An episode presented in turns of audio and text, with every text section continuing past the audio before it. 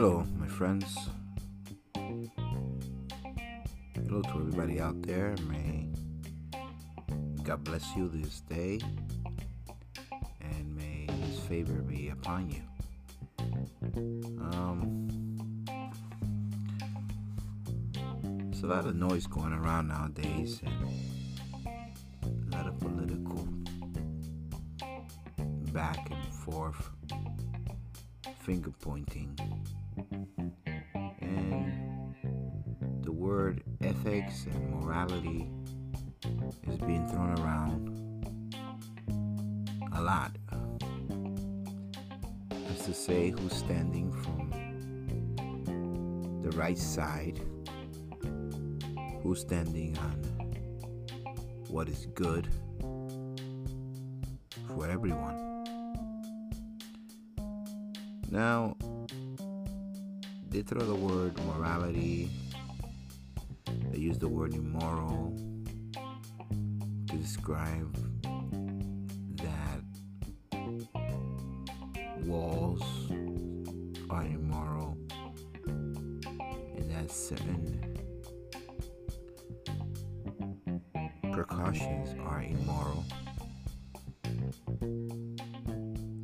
I was saddened to see and hear that in New York City they have passed a new law where babies can be aborted until nine months. A baby, full informed child, has no rights because the mother's choice is greater than the life of that child.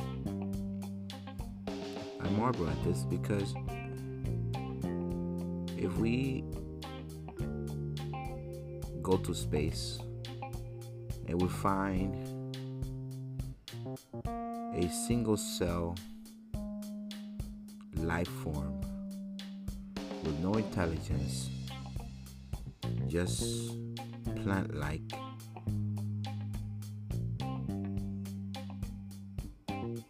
The whole science community will break out in joy because they finally found life outside this planet. Planet Earth. And this trying to erase God's fingerprint this special planet by saying this life somewhere else. Every day will celebrate on the streets. However, a child that is nine months old in the womb has no rights because permission to live has not been given. Mother or the doctor or special interest groups that want to sell the body parts for research. Now, we know who's going to suffer the greatest loss of life, and that's definitely the minorities. They're the ones who are going to be abused and used, and also other groups that probably will be using this new tool, barbaric tool, to hide their sins, to erase their sins. Not even considering adoption, but abortion. And this makes me wonder what happen? When did the definition of morality and change? What is good? When did the definition of good change? Um, I was wondering if Jesus Christ would run for office, a political office, governor, mayor, president, Will he have your vote? Will he get our votes? I wonder, will he run as a Republican? Will he run as a Democrat or as an independent? Because when I look at what Jesus said, he sounds pretty radical in today's standards. For example, on gender, in Matthew chapter 19, verse 4, Jesus said, Having you read, he replied, that at the beginning the Creator made them male and female. So here we have Jesus plainly saying that there is a creator and that this creator only made two genders male and. Everything else is not a reality. So, on gender, Jesus Christ speaks boldly with authority, being the Son of God. And he says, Having you read in the beginning, what beginning? The book of Genesis, the book of beginnings, there's only two genders male and female. And the whole earth is full of males and biological females. So, running on that platform, I'm pretty sure there will be a large majority of people who will be against them because they will feel that he's discriminating against all the other so called genders. Number two, a marriage. Jesus Christ believed in marriage between a man and a woman. He believed that when a person was married, he was bound, she was bound to a divine oath before the Lord, a divine covenant. Mark 10:5 it says through verse 9 It was because your hearts were hard that Moses wrote you this law. Jesus replied, But at the beginning of creation, God made them male and female. For this reason, verse 7 a man will leave his father and mother, and he will be united to his wife. And the two will become one flesh.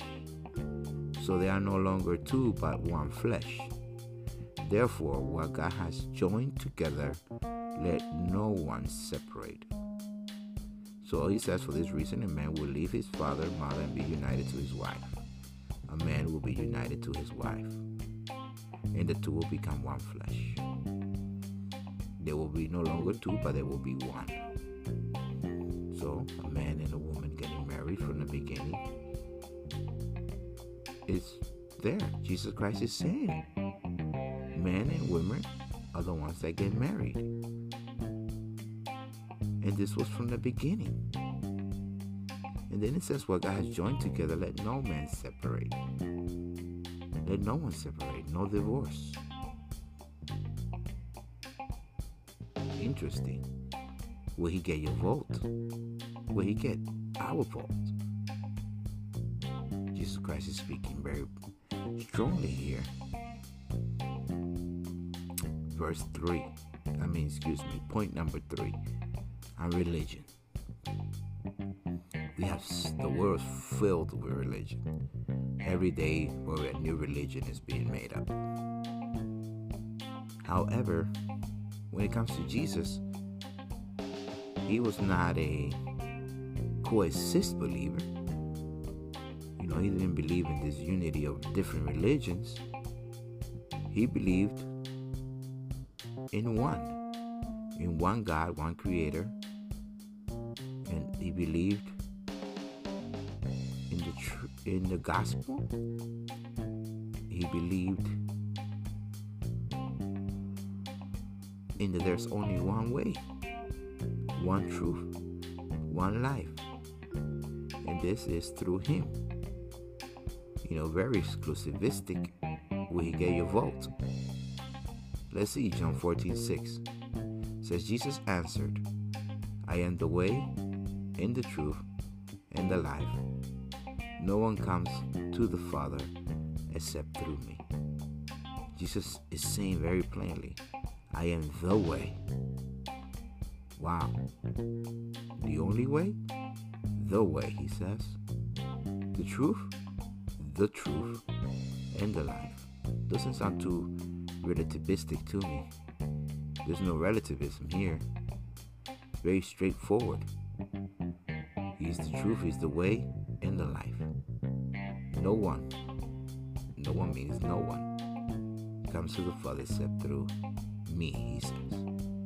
So he Jesus Christ saying that he's the only door that exists for humankind, for human beings, for the whole entire humanity, in order to have eternal life. So if Jesus ran for office, we have your vote. Will you vote for him? You know, there's something, there's a choice that needs to be made that's greater than the vote. It needs to believe in him. He says, I am the way, the truth, and the life, and no one comes to the Father except through me. He was the only one in all history that went to the cross to pay for our sins so that we may be saved by believing in his name. So, just think about it. If Jesus ran for office, will you have your vote?